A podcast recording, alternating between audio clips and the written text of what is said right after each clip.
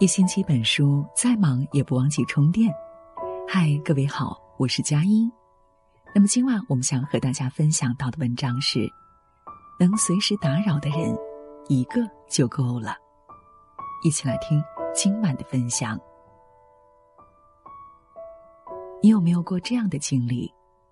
遇到一些烦心的事，心情很差，想找个人说说。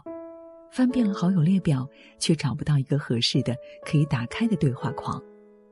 你的近期联系人里，不是同事就是客户。微信好友再多又何如呢？再多的好友，终究抵不过一个知心人吧。好友三千，不如知己一个。表姐瑶瑶在情绪很低落的那天晚上，发了条朋友圈：独自在外的打工人。原来这么悲哀呀！那晚，瑶瑶陪客户喝醉了酒，饭局要散的时候，同事提醒她早一点找个朋友来接。瑶瑶翻遍了通讯录，才发现自己没有一个关系好到可以在深夜毫无顾虑的去打扰的人。从前看他晒着各种聚会和活动，只羡慕他认识很多人，有约不完的饭局，见不完的朋友。朋友圈有总有频繁热闹的互动，却不知道那份光鲜和好人缘的背后，竟也藏着那么多的心酸。如果不是没有可以说话的人，谁愿意把心事袒露在深夜的朋友圈呢？有一次和同事们聊天，在无意之间提起了一句：“我在深圳没有朋友。”大家都一致点头。两千多万人的深圳。我却很难找到一个知心的朋友。深圳的夜晚，华灯璀璨，车流不息，可难过时，翻遍手机，没有人可诉说。繁华的城市，我们却活成了一座孤岛。就像一书说的那样，城市中人看似光鲜，其实个个暗藏漏洞，高朋满座，客似云来。然而。真正能倾心交谈的，却未必有三两个。年轻的时候，我们都热衷于社交，认识多少领域的人，在意微信的好友是否上千，却不知道，平时经营的大多数其实是无用社交，获得的也是一种虚假的热闹和繁荣。那些人在你的生命里来了又走，生活的各种悲喜，只能自己独自咀嚼。但很多至暗时刻，你也会希望有个人能给你倾听和陪伴。我们都需要一个能随时打扰的朋友。朱光潜老先生就曾说：“有真正的好朋友是人生一件乐事。读一篇好诗文，看一篇好风景，没有一个人在身旁可以告诉他说：‘这真好呀’，心里就觉得美中不足。遇到一件大喜事。”没有人和你同喜，你的欢喜就要减少七八分；遇到一件大灾难，没有人和你同悲，你的悲痛就增加七八分。孤零零的一个人，不能唱歌，不能说笑话，不能打球，不能跳舞，不能闹架拌嘴。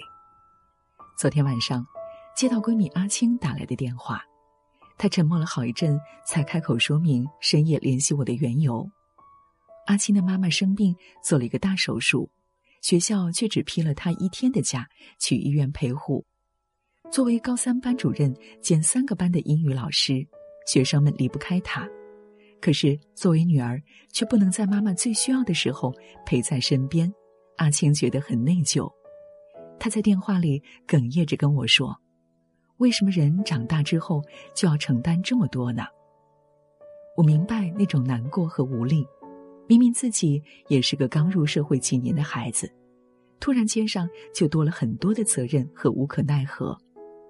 挂掉电话之后，阿青给我发条消息说：“有你真好。”那个晚上，其实我什么也没有帮他，但对阿青来说，手机那边有个人在深夜强忍着睡意，全心全意的给他关心、理解和安慰，难过就已经被驱散了一大半。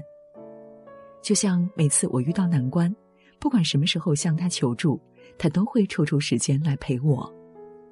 真正的好朋友，不一定是那个跟你聊天最多、在你朋友圈点赞最多的人，却会在你需要的时候第一个挺身而出，在你难熬的时候给你鼓励和力量。我们不需要和所有人成为朋友，但却需要一个可以随时打扰的好友。珍惜那个真正对你好的人。《阿甘正传》里有个观点，我十分喜欢。我不觉得心智成熟是越来越宽容涵盖，什么都可以接受。相反，我觉得那是一个逐渐剔除的过程，知道自己最重要的是什么，知道不重要的东西是什么。前几天清理好友列表，发现自己屏蔽了很多人的朋友圈，也学会了选择性的屏蔽一些消息。年龄越大，便越来越懂得，真正的社交应该是拿大部分的精力来重点经营最重要的关系。三两知己好友，胜过万千点头之交。正如三毛所说：“知音能有一两个已经很好了，实在不必太多。”朋友之乐，贵在那份踏实和信赖。我们会遇见很多人，跟很多人有交际，甚至成为朋友，但真正的友情和爱情一样珍贵也奢侈。那些总在消耗你、对你不够真心实意的人，没有必要花心思交往。关系没那么要好的，不用刻意维持点赞之交。那些三观不合，甚至是负能量爆棚的人，可以选择避而远之。人的时间和精力都是有限的，我们应该把自己的真心和热情留给真正对你好的人。那些在大雨中为你撑伞的人，陪你彻夜聊天的人，陪你哭过的人，不远千里坐车来看望你的人，总以你为重的人，组成你生命中一点一滴的温暖。他们让你感受这世界的温柔，让你有勇抵抗生活的难。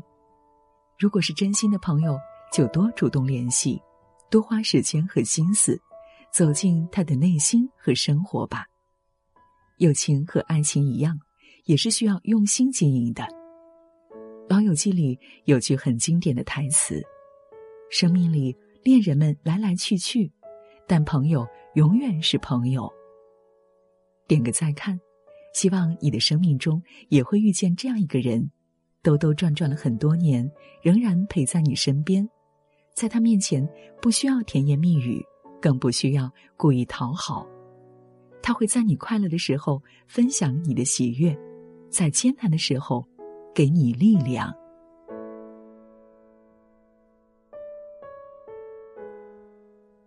好了。这就是今晚我们想和大家分享到的内容。如果喜欢我们的文章，记得在文末给我们点个再看。最后，祝各位晚安，好梦。